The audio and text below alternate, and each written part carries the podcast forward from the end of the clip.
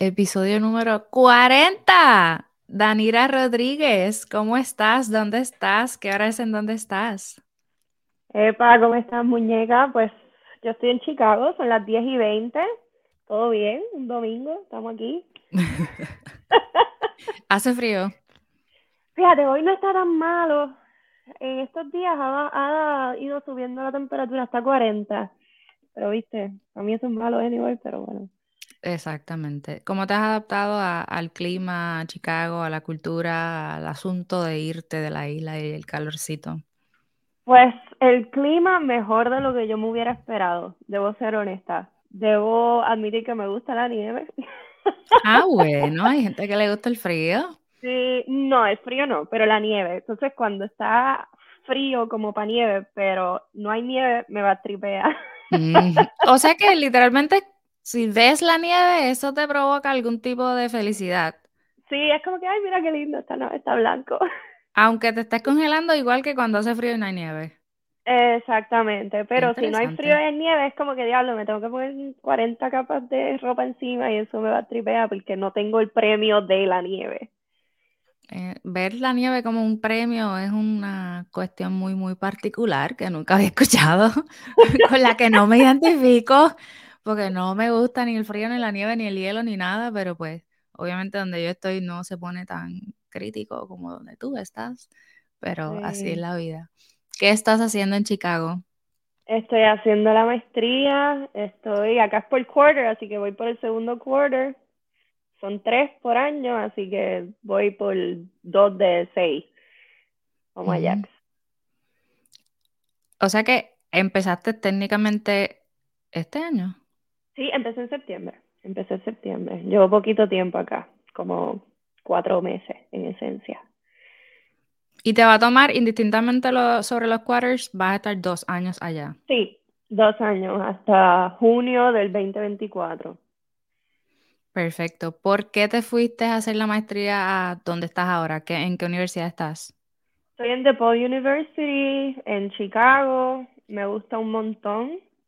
Me vine para acá, este, bueno, eh, todo el proceso de, de hacer las solicitudes, primero que nada que nos cogió en COVID, así que inicialmente sí íbamos a hacer las audiciones en, en, persona y después vino una ola de COVID que se canceló todo y todo fue online. Este, así que no tuve necesariamente la oportunidad de visitar las escuelas de música, así que me guié prácticamente por becas y por maestros. ¿Te dieron una este, buena beca ahí? Sí, me dieron una buena beca. No es completa, pero es sustancial, o sea, es manejable. Es muchísimo, o sea, es muchísimo mejor que la mayoría de las personas realmente.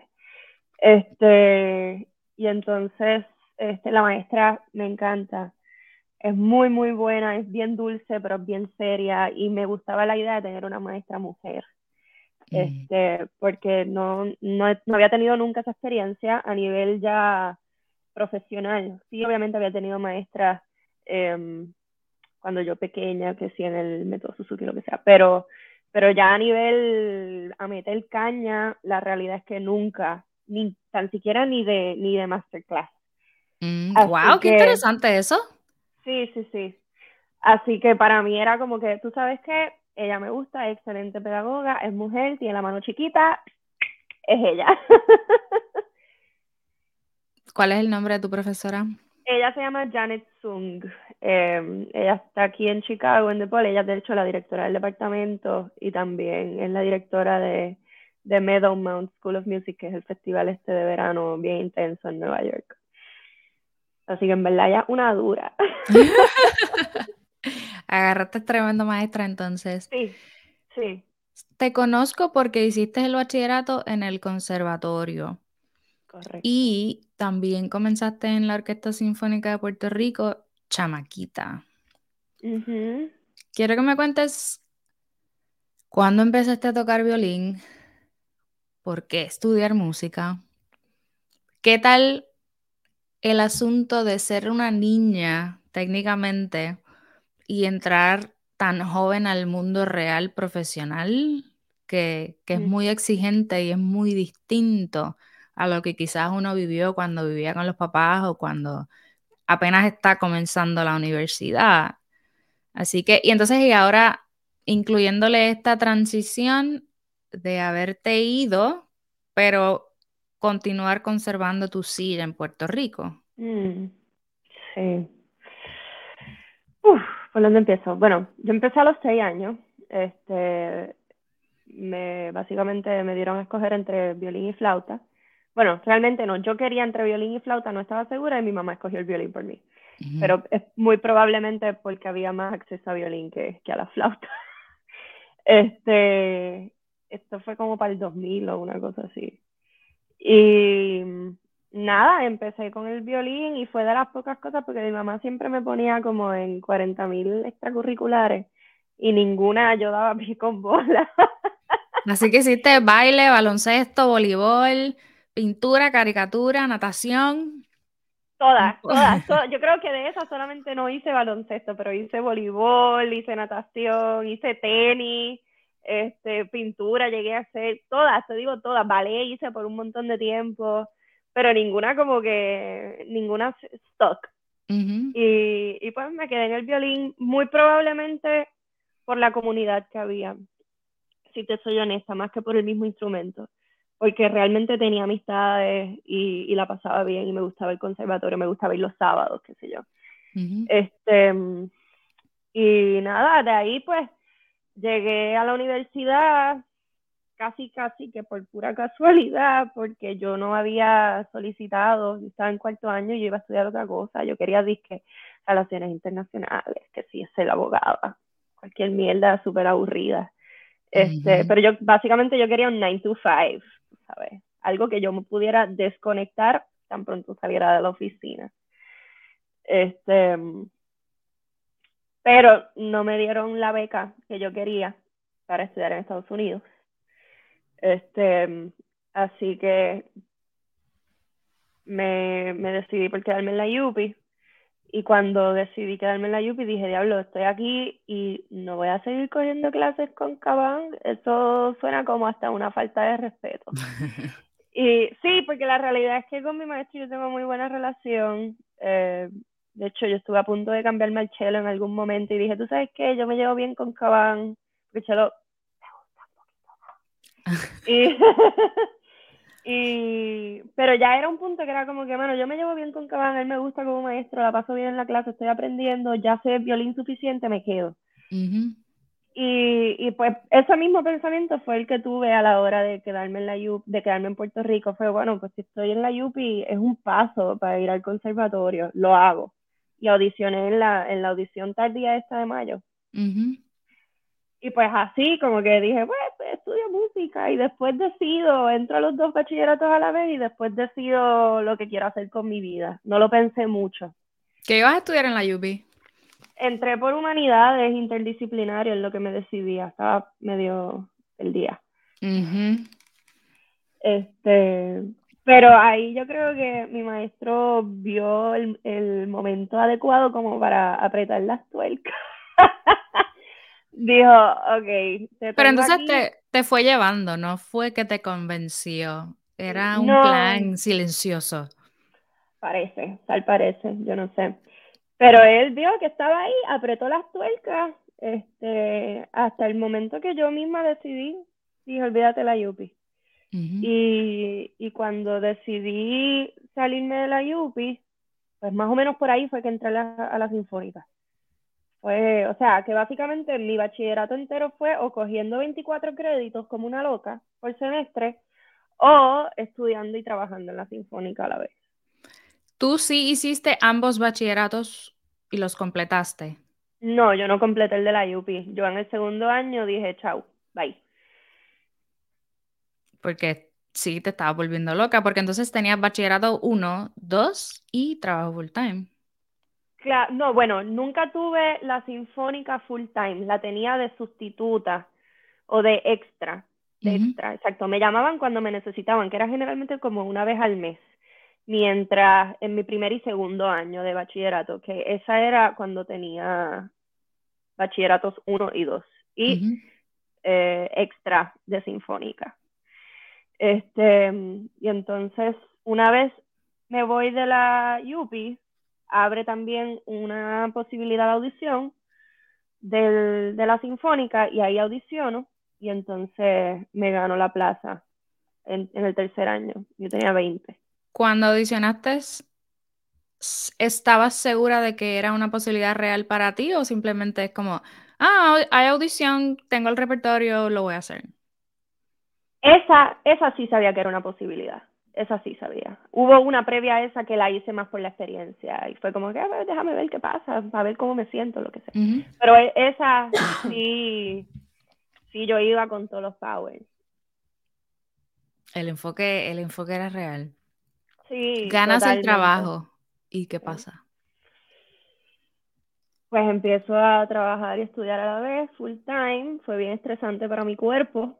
Este, pero nada, seguí por ahí. También eso, también ya iban bajando la cantidad de créditos del conservatorio.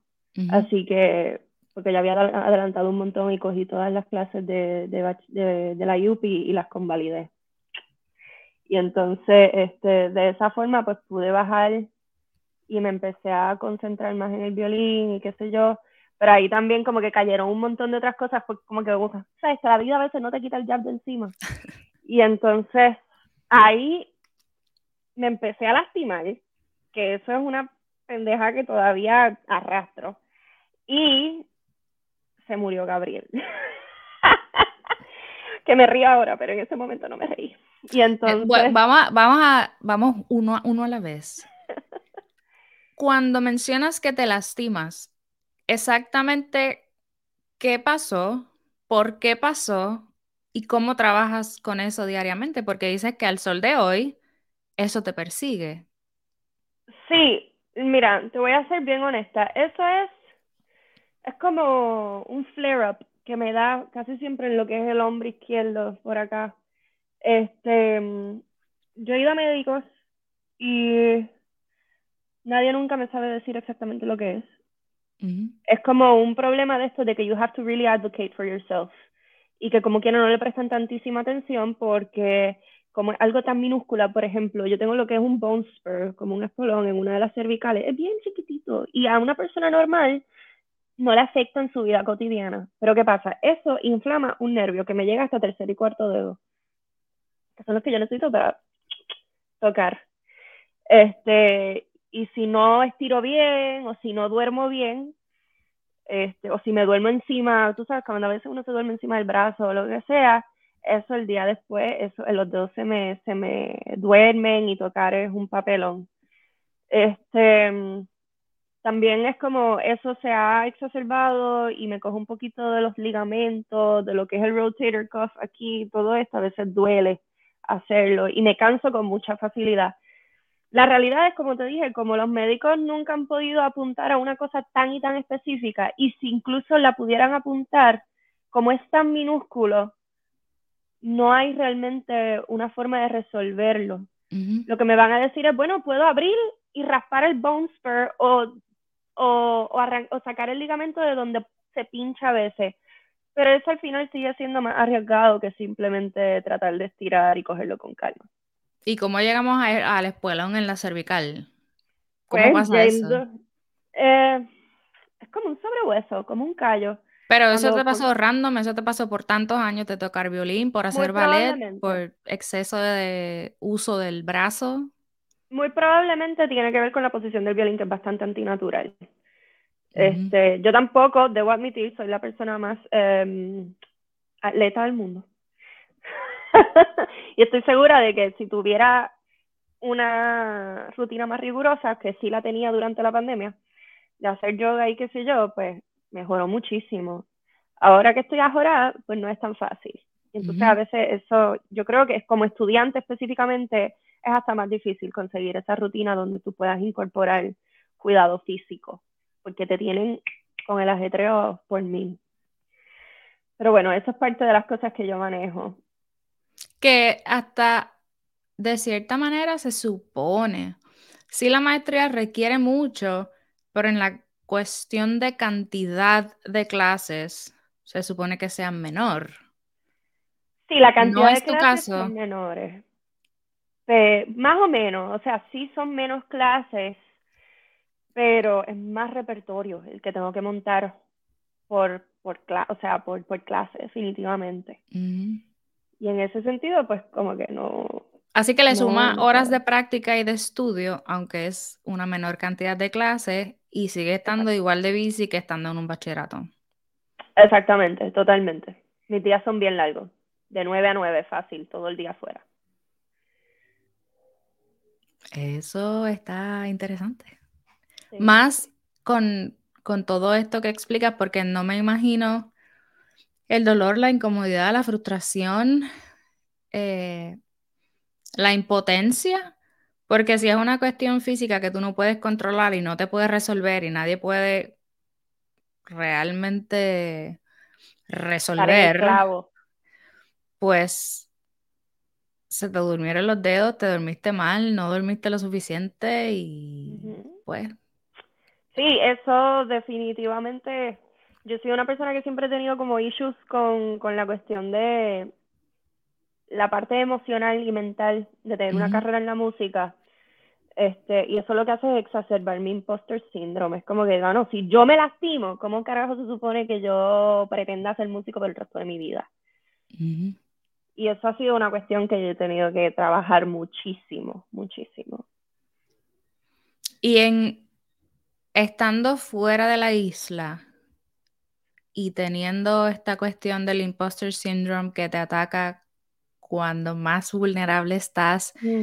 eh, por X y Y, particularmente en este caso por todo este asunto de estar lastimada. O vamos, podemos poner, o sea, te lastimas por algo que no puedes controlar porque volvemos a lo mismo, no es que corras más lento o que hagas más pausa, es una cuestión de que ya tienes el espuelón ahí que va a seguir afectando tus nervios y el movimiento y el asunto. ¿Cómo lo manejas? ¿Emocionalmente o físicamente? Emocionalmente, mira, em, me, tengo que recordar que, que, que si no doy para más, no doy para más. O sea, si me empieza a doler, ya. Este es el momento para soltar el violín. Cosa que antes no hacía. Yo seguía trabajando sobre el dolor este, ya suelto el violín y si quiero seguir practicando o tengo el espacio mental, ojo, para seguir practicando porque a veces me lo consume, pues lo que hago es score studying, como que saco las partes, pongo YouTube o veo videos eh, míos de la clase o lo que sea y empiezo a, a, a revisar así. Otra forma que me ha ayudado muchísimo es que yo tengo como este practice journal, ahora mismo no lo tengo a la mano, pero este, y ahí yo voy anotando las cosas que, se me quedaron por trabajar o que no logré trabajar. Y entonces de esa forma, en vez de empezar desde el principio este, y cansarme, voy directo al grano, las cosas que tengo que hacer. Este, hay algunas técnicas o conceptos que pues lamentablemente no, no domino igual, como lo que son octavas digitadas, que vendrían siendo hacer una octava con 1, 3 y 2, 4. Eso me da un trabajo asqueroso, evito hacerlo Este, obviamente hay momentos que el, repertorio me lo exige, pero si el repertorio no me lo exige, no voy a tratar de estar en shape con eso, porque sé que lo que voy a hacer eso es, lo que te va, exacto, a, la, lastimar. Exactamente. Este, y acordarme que mi valor como músico no deja de cambiar si estoy lastimado o no, que yo creo que esa parte eh, ha sido la que más, más he tenido que recordarme a mí misma, ha sido como un brainwashing en ese sentido hacia mí misma, de decirme a mí misma, mira, tú vales igual, tú vales igual, eso no va a cambiar absolutamente nada. Este, tu, tu musicalidad y tu craft, ¿verdad? Mi, mi musicalidad y mi craft, como quiera, tiene valor. ¿Y en, de qué manera crees que tú misma has encontrado esas herramientas? Porque no todo el mundo logra ese nivel de autocuidado y de tratarte con amor y con cariño y de tenerte paciencia y de hacerte entender y de poner las cosas en perspectiva y de salirte del problema y mirarte desde lejos y entonces todo este repaso que haces, eh, todos estos checkmarks que, que vas marcando cuando te encuentras en la encrucijada de, ah, pues, ya no puedo seguir, mm, estoy lastimada, hoy no va a ser el día, mañana tampoco. Eh, ¿Cómo has conseguido las herramientas? Exacto, porque hay gente que lo hace hablando, viendo videos de YouTube, yendo al psicólogo. ¿Cómo, cómo lo has logrado tú? Mucha psicóloga. Especialmente para la pandemia, como que yo aproveché ese momento para... Yo estaba muy mal antes de la pandemia, entre peos mentales y dolor y toda la vaina. Antes de la pandemia yo estaba muy, muy, muy mal. Este, de que me levantaban media hora antes del ensayo o de dar clase a esa hora salía corriendo para bañarme, vestirme y dar clase, media hora antes. Este, y aproveché la pandemia como para soltar el violín, como por cuatro meses, no nos saqué el violín. Y, este, y manejé todas esas cosas entre lo que es el imposter syndrome, la parte física, el dolor físico, em, lo que es tener una carrera que, que es tan vulnerable emocionalmente para, para mí particularmente que, que, que, me da mucho trabajo exponer todo eso. Em, sí, mucha psicóloga, no sé cómo más ponerlo de verdad. ¿Y cómo llegaste a tener ese recurso? Pues yo la tengo hace mucho tiempo, yo la amo. Y este, de hecho, yo creo que empecé a ir con ella más seguido, o sea, yo había tenido que si algunas algunas citas así esporádicas a veces cuando uno tiene. Pero yo empecé a ir a, donde ella cuando se murió Gabriel. Este, porque ahí sí que yo, esas fueron como mis primeras preguntas existenciales sobre qué hago en la carrera de la música. Este, y entonces de ahí he ido intermitentemente cuando se me atora el peo, por decirlo así, voy, estoy intensamente con ella por un par de meses, después reducimos y después vuelvo y después reducimos de nuevo y vuelvo. Cuando hablas de que siempre vas, de que vas muchas veces, quizás tres veces a la semana y luego eso va disminuyendo, ¿eso es cómo funciona el sistema de la terapia o eso es cómo te funciona a ti como individuo? Pues mira, no te sabría decir, eso es lo que yo he hecho, pero yo creo que eso va a depender mucho de, de uno, cuán grave tú estés. Yo he ido incluso hasta dos veces en semana cuando estoy muy, muy mal y de pronto nos vemos en un mes. Este, Yo creo que eso va a depender de, tu doctor o doctora y, y, de lo que tú estés pasando por ese momento. He tenido otros invitados aquí que me han dicho, voy a terapia, tengo psicólogo, tengo psicóloga, no lo había pensado o lo he pensado, lo he hecho y no me ha ido bien. Mm. ¿Cómo se encuentra un buen recurso? Yo tengo entendido que la mayoría de las personas hacen como shopping de, de psicólogo.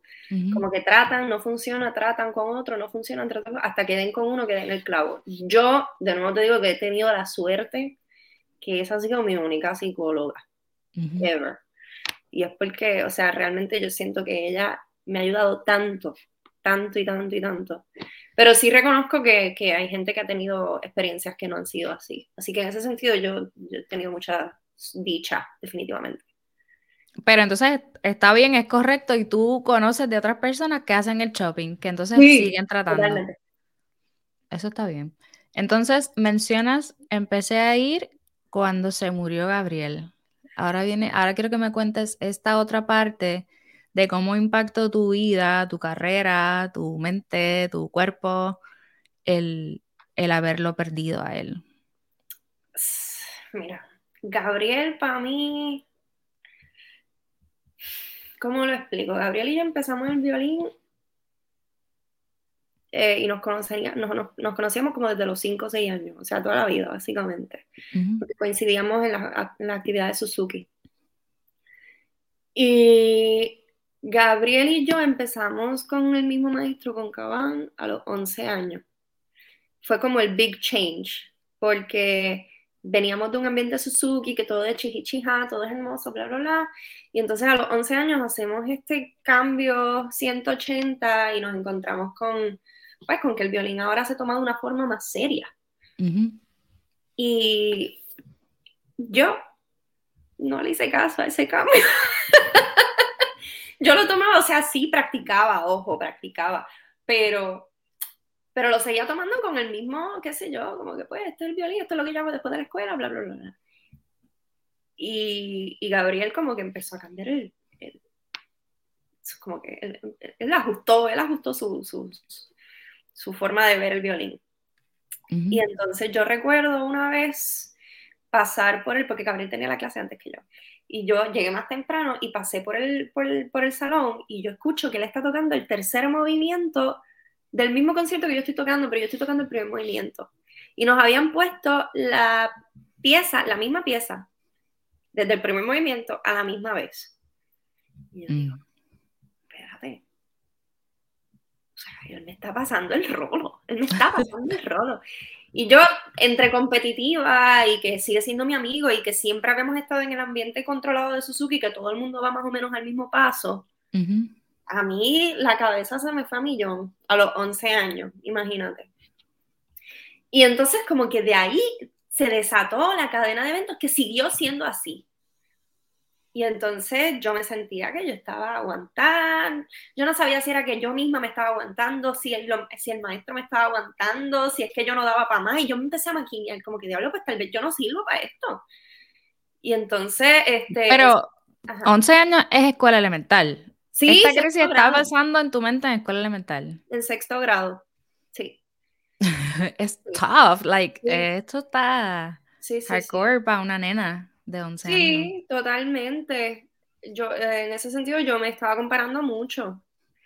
Después, por lo menos, mm, o sea, se, se, equilibró en el sentido de que tenía amistades que, como todos, estaban igual de adelantados como Gabriel, pero porque eran mayores y yo hacía esa, esa, esa relación, aunque no tuviese nada que ver. Y también tenía amistades que estaban igual que yo y también tenía amistades que estaban peor que yo, por decirlo así, entre comillas, muy entre comillas, porque no tienen nada que ver. Este, pero esa, esa era la forma en que yo lo medía, por eso utilizo esa palabra. Este, y eventualmente, pues mi relación con Gabriel, como quiera, siguió siendo de muy amigo, de muy close. Pero también, por ejemplo, yo tenía de pronto 16 años y yo estaba en el struggle con un pasaje del Mendelssohn y ya lo había tocado a los 13 años y se me entraba al salón y me decía, no, no, yo te ayudo, mira, esto lo hace así, así, así, así, así, así, así. Y teníamos la misma edad y él me estaba dando instrucciones. Y yo sé que venían de, de un buen sitio, yo sabía que venían del corazón, como que con ganas de que yo echara para adelante y que si yo, pero yo no lo estaba viendo como eso, yo lo estaba viendo como que él estaba showing off. Okay. Y entonces, este, eso a mí me trabajó mucho, mucho, mucho, mucho. Y esa fue una de las razones por la cual inicialmente yo no quería estudiar música. Porque yo decía, bueno, como Gabriel hay un montón, porque yo también, afortunadamente, tuve oportunidades de ir a festivales afuera y yo veía también muchos chamaquitos como Gabriel. Y yo decía, yo no llego a los talones aquí, yo no tengo nada que ver, yo no voy a estudiar música. Inicialmente por eso estabas en la búsqueda de otra carrera y otra beca en otro lugar. Exactamente, yo no voy a estudiar música porque yo no estoy para esta competencia constante y esta, esta ansiedad constante de que no doy, sí doy, qué hago para ser diferente yo no podía bregar con eso y todavía es lo que me da trabajo. Este, y entonces, sin embargo, una vez Gabriel se va a Estados Unidos, él me, me llegó a llamar varias veces y siempre me decía, cuando yo estaba en mis crisis existenciales de no, tal vez no estudio música, nada, o mira, yo estoy en la UPI, lo que sea. Él me decía, no, mira, no, no, no, no, tú tienes que seguir el violín, tú tienes que estudiar violín, tú, tienes que hacer esto porque tú, como que you were born for this. Y yo decía, pero, ¿qué está diciendo él? Si es un virtuoso, él no sabe lo que dice, él no sabe lo que es estar de este lado, y en eso se muere. Y para mí eso fue como una bofeta, porque yo decía, Dios mío, si él, que en teoría lo tenía todo en cuanto a talento, no pudo con el empuje, y sentía que no daba. ¿Quién soy yo para estar pensando en que doy o no doy? Yo no doy, punto. pero, pero siempre me, me, resonaban sus palabras de como que no, Danira, tú, tú sí, o sea, tú se supone que tú hagas esto. Se supone que tú toques el violín, se supone que tú estudies música, se supone que tú como que, como que compartas, ¿no? Dentro del mundo de la música, tú no estás para ser abogada, bla, bla, bla. Y, y, eso coincidió con entrar a la sinfónica y eso como que me dio un empuje para, pues, para seguir y para meterle y para mejorar y proponerme metas, etcétera. Así que en ese sentido, definitivamente, no, bueno, y obviamente con muchísima ayuda de la psicóloga. Y exactamente qué temas o traumas o situaciones tuviste que trabajar más a fondo? Porque de la manera en que me lo explicas, él era tu amigo de mm. siempre. En algún punto tú sentiste que que él se fue lejos simplemente porque pasó al próximo movimiento antes que tú.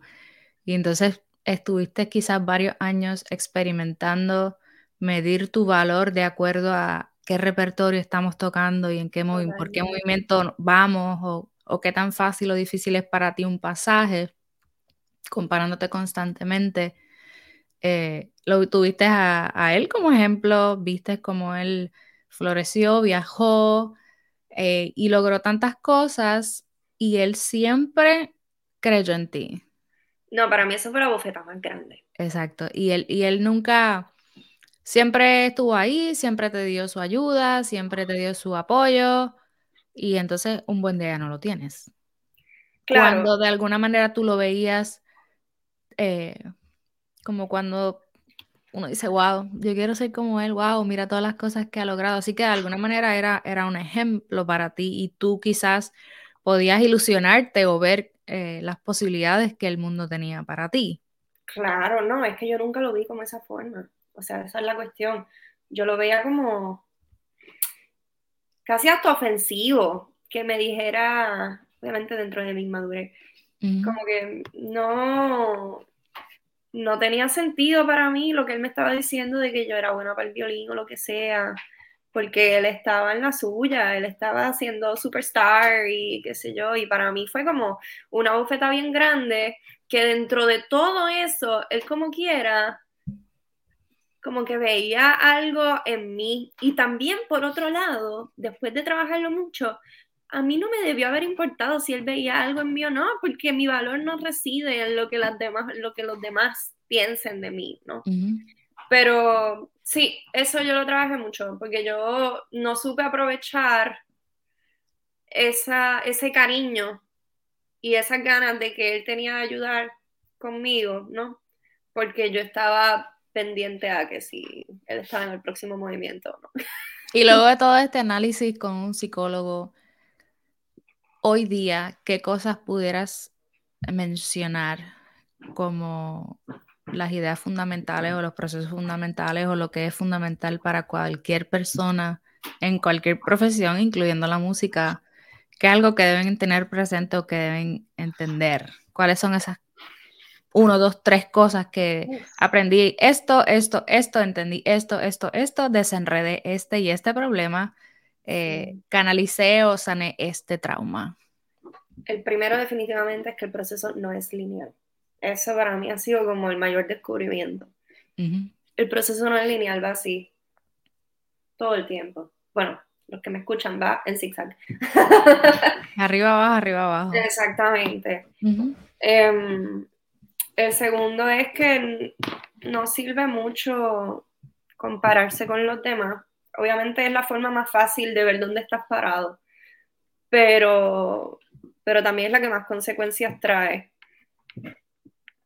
Porque, pues, para bien o para mal, esa fue la, la primera forma en que yo aprendí a hacer las cosas y pues todavía arrastro, tú sabes, la, la secuela, que tampoco soy la única, definitivamente, somos muchísimos, porque es una carrera súper subjetiva, pero yo creo que eso incluso es el tercer punto, es tan subjetivo que no importa, tan subjetivo que no importa lo que tú, lo que el otro piense, al final, yo creo que esos son los tres puntos.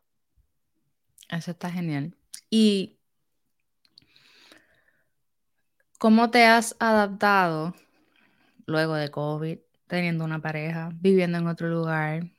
Habiendo pasado todos estos traumas, si le podemos llamar de alguna manera a todas estas situaciones antes de COVID en el bachillerato, convirtiéndote en, en, en adulto a tan corta edad, porque de repente te cayeron todas las responsabilidades a la misma vez. ¿Quién es Danira hoy? ¿Qué, cómo, ¿Cómo pudieras hacer esa comparación de, de dónde estabas, qué tenías y en dónde estás hoy y qué has logrado para ti hoy como individuo y como profesional? Mm. Pues mira, en ese interín pasaron muchas cosas, desde cosas muy positivas, tener estudiantes que me abrieron el cerebro también, porque pude también yo plasmar, plasmarle a ellos lo que yo hubiera querido ver a la edad de ellos, ¿no? Siento que, esa, que crecí mucho emocionalmente de esa forma. El COVID me ayudó en muchos sentidos a coger una mm, bastante necesitada pausa. Después de haber, porque yo también fui a Europa algunos veranos, maestros me dijeron, ah, tienes buena afinación para ser latinoamericana. O, este, sí, sí, tú das, sí, tú puedes entrar a mi estudio si entras por el bachillerato. Y yo tenía un bachillerato. Este, diciéndome en la cara que yo estaba vieja para hacer una maestría. ¿Tú tienes cuánto? ¿25? Ah, bueno. Que esas cosas también jugaron en mi contra. y, y, todo como que piled up de esa forma. Pero yo creo que, que me ayudó muchísimo a... Me ayudó muchísimo, primero que nada, a seguir tomando mi, mi mis citas con la psicóloga, tener ese respiro, buscar otros hobbies fuera del violín. ¿Qué otras cosas hace que no sea tocar? Mosaicos. Mosaico, qué lindo eso. Sí, me gusta mucho hacer mosaico. Este, tenía un huertito en, durante el COVID. y eso me entretenía mucho, mucho, mucho, porque también me sacaba del headspace musical y lo que sea. Y también en ese espacio del COVID, este, empecé a, montar cosas que no fueran absolutamente nada académicas, como que, que me diera la gana a mí, porque a mí me daba la gana. Este, de, sacar el violín y tocar, cosa que hacía tiempo que yo no sentía, ¿no?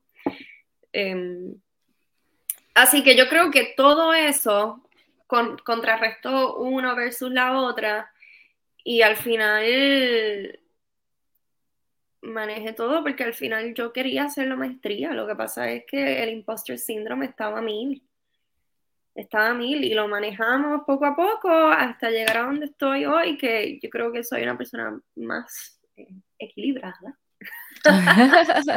Este, y, dejar de pensar tanto en el futuro, yo creo, porque yo creo que eso a mí me, fastidiaba bastante, porque, ay, yo soy músico, ay, las, todas las orquestas están en crisis económica, no voy a conseguir un trabajo digno, con beneficios, lo que sea, todo eso juega en mi contra, entonces si yo lo que realmente quiero es poder disfrutarme del proceso, tengo que pensar en el ahora, definitivamente. Yo no sé si eso responde a tu pregunta, pero por lo menos por ahí fue mi cerebro. Pero um, sí responde a mi pregunta y me crea otras preguntas. Yo he leído sobre el imposter syndrome, eh, hay incluso talleres, eso es como, está trending ahora mismo. Un poquito, un poquito. Está trending. Entonces, eh, cada, yo, a mí las cosas trends como me, me, crean demasiadas preguntas, obviamente uno no lo sabe todo y a veces es overwhelming, es asfixiante, estresante y tóxico comenzar a leer y entonces lo que dice aquel, lo que dice aquella, lo que dice el podcast, lo que dice YouTube, lo que dicen aquí y allá, y es como que suéltalo y pichean, ¿verdad? Porque si no te vas a volver loca. Eh, so, pero también quieren uh, ponerle un, sello, un label, un nombre a todo y de repente tienes miedo de brincar y es el imposter syndrome, de brincar Black Wicca, tienes miedo de subirte por ahí haciendo rappelling y es imposter syndrome y de repente todo se convierte en eso. Tú que lo llamas de esa manera y que has recibido tu terapia para trabajar con eso, es real, tiene nombre, tiene toda la descripción. Es algo que siempre va a estar ahí, es algo que surge cuando el asunto se aprieta, como que viene el concierto, viene la audición. Es porque, eh, y en esto lo comparo porque, por ejemplo, yo he tenido eh, depresiones en mi vida, he tenido momentos altos, momentos bajos, hablo en, el asunto emocional completamente.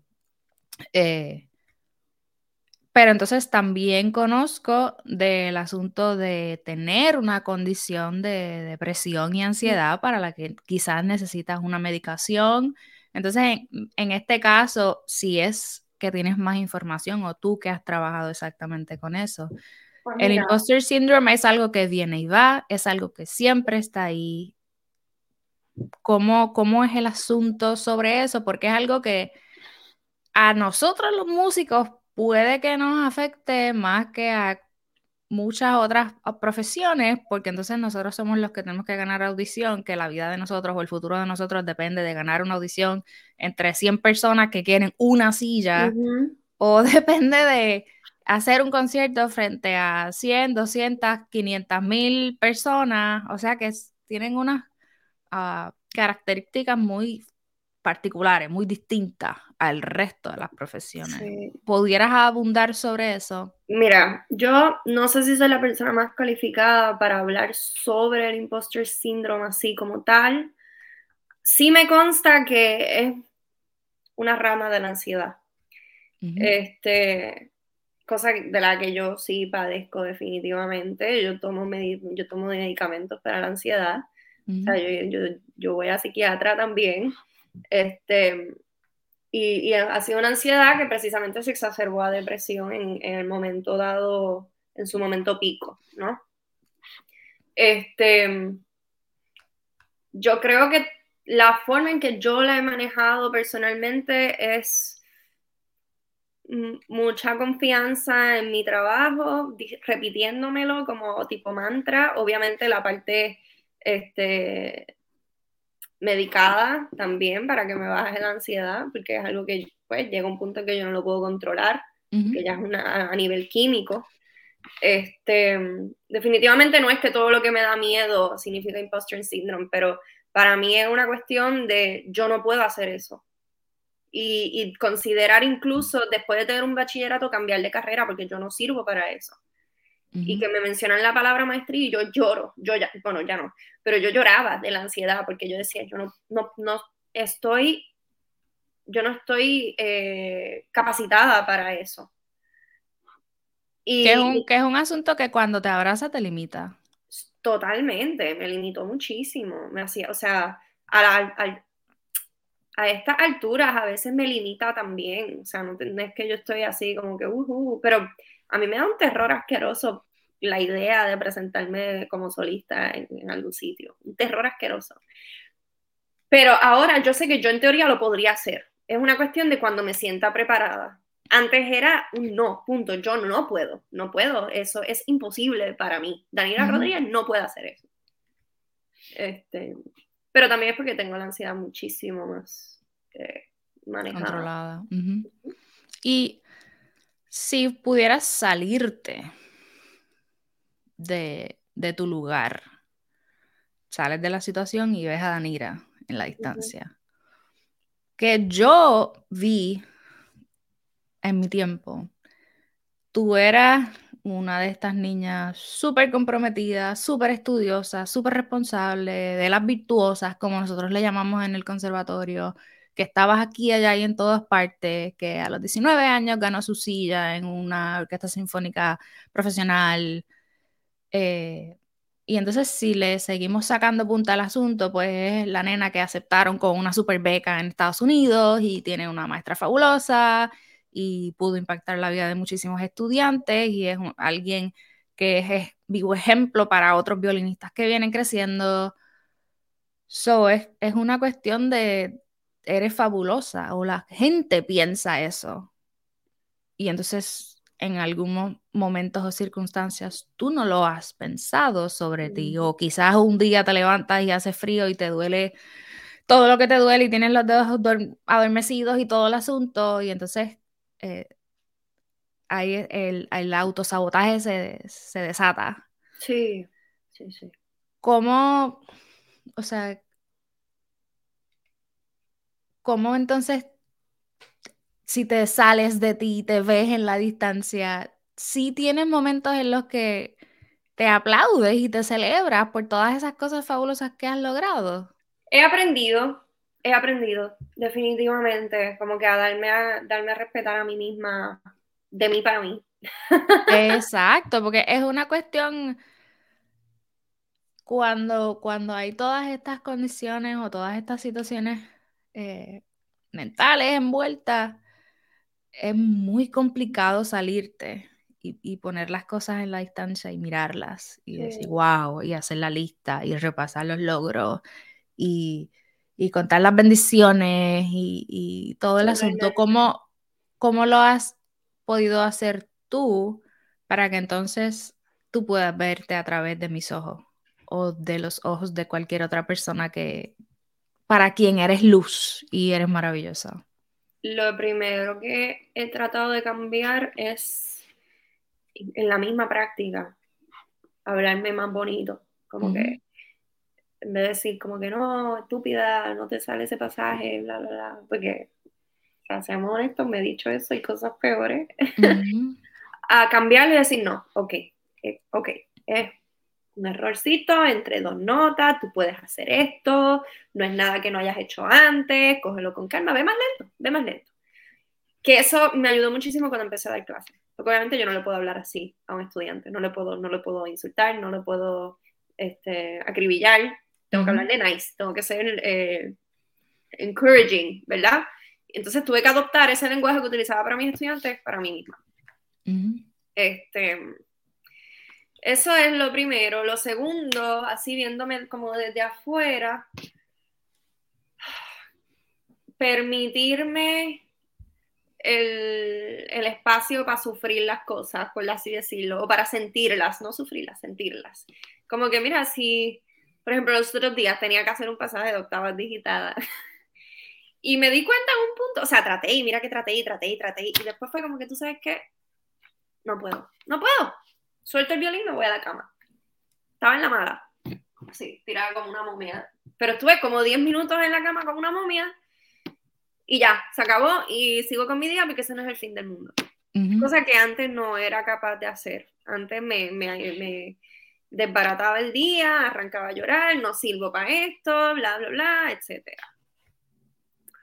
Este, también creo que dar clases eh, me ayudó mucho con eso porque tenía que ser un ejemplo sobre cómo manejar cuando algo no te sale porque yo, no puedo, yo no podía permitir que los estudiantes me vinieran frustrados porque no les saliera algo. O sea, yo tenía que ayudarlos a manejar eso, tanto literalmente en el instrumento como la parte de, ok, mira, en serio yo puedo hacer esto, pero a la próxima no me tengo que frustrar, ¿no? Este, así que sí, definitivamente adoptar, adoptar esa práctica para mí misma ayudó un. Entonces, algo que yo he comenzado a aprender y a entender en Estados Unidos, que no es algo que se nos habla en Puerto Rico, es a presentarte con seguridad y hablar sobre tus logros y, tus proyectos sin sentir que estás dándote guille. Y poder eh, como conocerlos, reconocerlos y apreciarlos a un nivel que cuando lo compartas, quien sea que, a quien sea que le estés compartiendo esa información, eh, lo pueda entender y lo pueda respetar.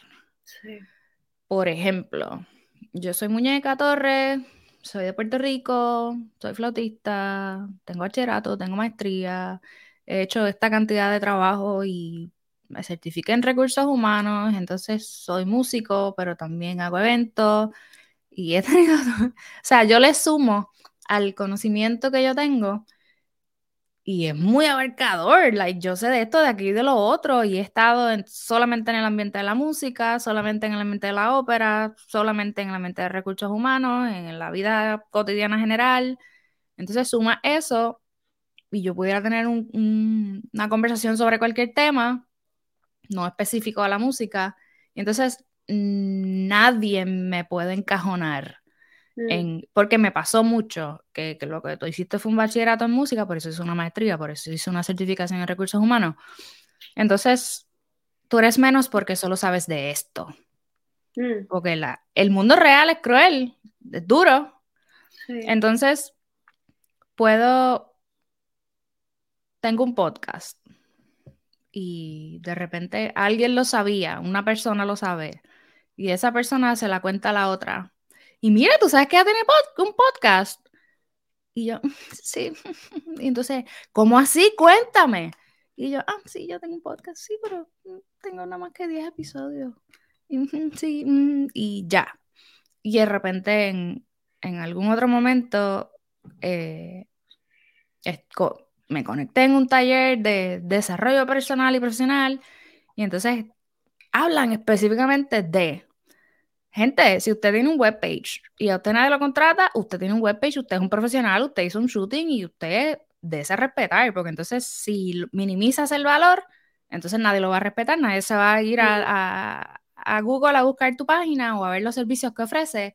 Si usted tiene un podcast y lo único que han pasado son tres meses y lo que tiene son tres episodios, ¿qué pasa? El tiempo tiene que pasar para usted tener muchos episodios, muchos views.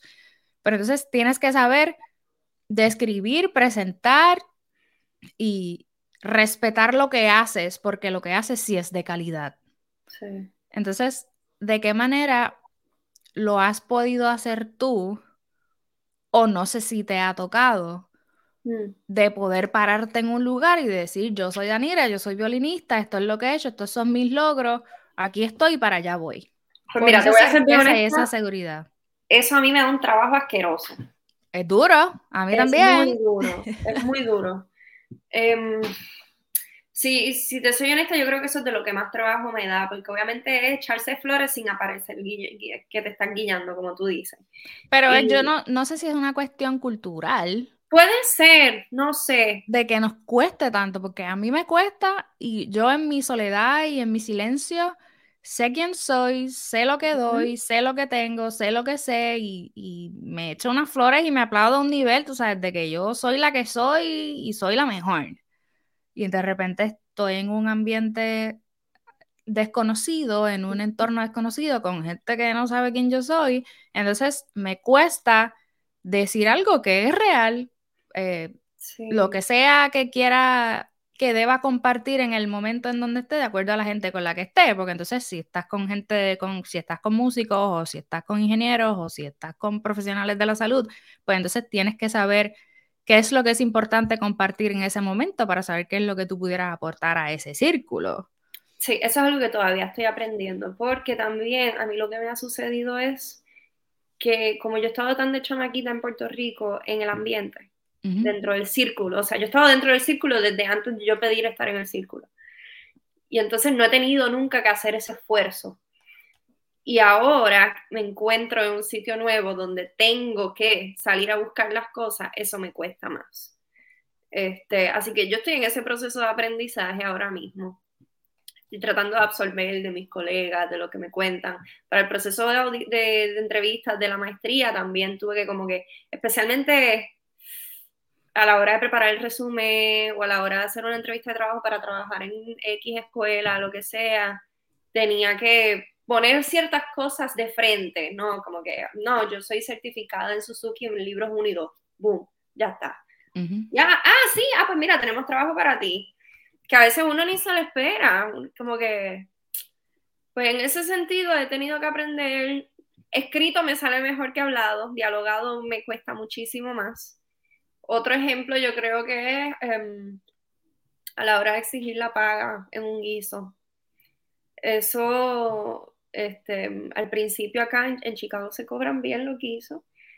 Por ejemplo, una hora, una hora de un guiso para dos violines fácilmente son 400 pesos, o sea, 200 para cada uno. ¿Entiendes? Y eso es eh, sin, sin pensarlo mucho, y eso es el estándar que a veces uno obviamente quiere tirar un poquito más, pero la primera vez que a mí me dijeron eso, yo dije, ¿cómo va a ser? No, no puede ser. Y casi cobro menos. Y después fue como que no. y acabamos cobrando más y nos los pagaron sin, o sea, sin pestañear. En ese sentido, uno se tiene que dar a respetar, igual con los rates de las clases que uno ofrece eh, a domicilio o particulares. Esos rates uno tiene que respetarlos mucho. No tanto por el de al lado, sino por uno mismo, porque nuestro trabajo vale. Claro. Sí. En esta etapa de tu vida en la que te encuentras ahora mismo, ¿qué, planes tienes futuros? ¿A, dónde va, Daniela? Mira, yo ahora mismo no estoy. Me dio tanto trabajo pensar en este futuro que no estoy pensando en el próximo.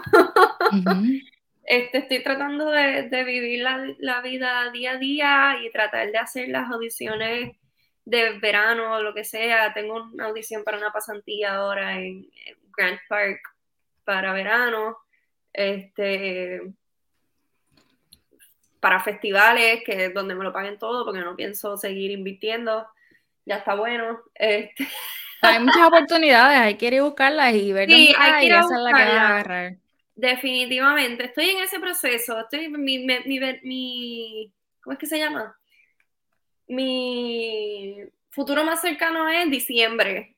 Las audiciones que voy a hacer de aquí a diciembre. Más allá de eso, ahora mismo no estoy pensando en nada, porque sé que tengo una plaza cuando regrese, si es que decido regresar.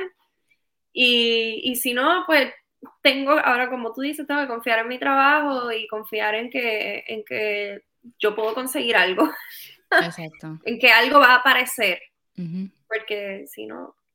Pero ahora mismo me dio tanto trabajo llegar a este punto de la maestría que no me la quiero dañar pensando en lo próximo que voy a hacer. Y está genial porque tu tendencia es volverte loca con ansiedad por lo que va a pasar después. Entonces, podemos celebrar el hecho de que tienes el, has logrado conseguir ese, ese autocontrol de, vivir hoy y de apreciar hoy y de pensar quizás en mañana y de sí tener las ideas de las cosas que son posibles, pero no matarte. Exactamente. Ojo, que no, siempre lo logro, pero uno trata. Pero por eso hablaba, como tú dices, siempre lo logro, por eso hablaba de, de cómo a mí, yo sé, yo te lo puedo decir a ti, pero yo también me lo tengo que decir a mí, de lograr esa empatía, si le pudiéramos llamar eh, de alguna manera con uno mismo, para entonces uno verse como uno lo ven. Sí. Porque si uno se viera como uno lo ven, uno estuviera de pláceme todo el tiempo. Fuera un par y eterno. Sí, sí, sí. En este momento en el que estás, ¿cuál pudieras decir que es tu mejor cualidad Uf. Qué pregunta difícil. Ok. Hmm. En este momento en el que estoy, muy probablemente paciencia. paciencia, sí. ¿Y cuál es esa que aún continúas cultivando, que le falta, que le estás aportando, que tú dices, ah, tengo que darle más cariñito a esto? Em, Se me viene a la mente confianza. Yo creo que esa es una que uno siempre puede cultivar un poquito más. y confianza en, el mundo, en las estrellas, en ti, en la en mí, en mí, totalmente en mí como músico especialmente, yo diría. Si fueras a completar la frase no basta con, ¿qué dirías? Hmm, no basta con. Te diría que no basta solamente con practicar. ¿Qué más se necesita? Em, mucha inteligencia emocional, mucha paciencia, em, mucho deseo, anhelo, tal vez. Yo creo que por ahí va la cosa. es una cuestión de inteligencia emocional es una cuestión de ganas y, de alguna manera como lo expresas es, me suena a, a cómo las cosas que son importantes para ti hoy, el, tener el, la conciencia y saber en dónde estás emocionalmente, en ese deseo y ese anhelo que tienes que, te llevó hasta donde estás y que te seguirá moviendo en la dirección en, en la que tú decidas seguir. Y, balance. Se necesita mucho balance, mucho equilibrio. En este caso, has identificado que eso es algo que te faltaba y entonces ahora estás. Totalmente. Yo llegué a sacrificar, qué sé yo, muchas citas médicas que muy probablemente eran bastante importantes por practicar. Loca, no, no se supone que hagas eso, tu salud va primero. Exacto. Este, fíjate, nunca llegué a, sacrificar comida, pero sé de gente que lo hizo o que lo hace. Lo veo a mi alrededor, este, sacrificar sueños. A veces, a veces lo hago, pero ya no tanto tampoco, pero antes lo hacía mucho. O sea, sacrificar cosas básicas, que son básicas al final, salud, eso es básico. Y, a veces pensamos, no, yo puedo con eso dormir es para los muertos o lo que sea. este, hay que tener balance también como vida social, no estamos diciendo que salgas todos los weekends, pero un poquito de vida social, ¿sabes? No viene mal. Exactamente. Bueno, planificamos esta reunión hace como un mes, pero aquí estamos, finalmente se dio. Estoy muy agradecida que hayas dicho que sí y que hayas compartido todo lo que nos has dicho hasta ahora aquí, que me parece muy profundo y me voy en un viaje y reflexiono y puedo eh, reflejarme en, muchas de las cosas que has dicho. Y te deseo el mejor de los éxitos. Qué bueno que estás viviendo en el hoy y no en el mañana, ni en tres meses, ni en un año. Sí, totalmente. Si puedes. Y piensa piensa mucho en eso, en, qué puedo hacer todos los días para verme como alguien más me ve. Porque el asunto de latigarse y de maltratarse es como muy común también en, esta industria. Pero entonces sí, todos los días podemos repasar los logros y todos los días podemos repasar quiénes somos y qué hemos logrado y qué hemos vencido. Porque en este caso tú, por ejemplo, el, el, trauma o lo que sea que tenías con el asunto de la maestría, lo venciste. Ya decimos maestría y no lloras, ya estás en la maestría y no lloras. No, sí, definitivamente. Ya, ya esas barreras o esos obstáculos pues se han ido acomodando de alguna manera en que, en que has podido moverte en la dirección que, que te conviene, porque hoy día estás bien y la estás pasando bien, así que... No, y yo te agradezco a ti porque la realidad es que la idea de, del podcast me pareció genial desde la primera vez que lo vi por ahí en Instagram. Y te deseo un montón de éxito también, me encanta. Gracias por la invitación. También. Yes. Nos veremos en la próxima entonces. Bye.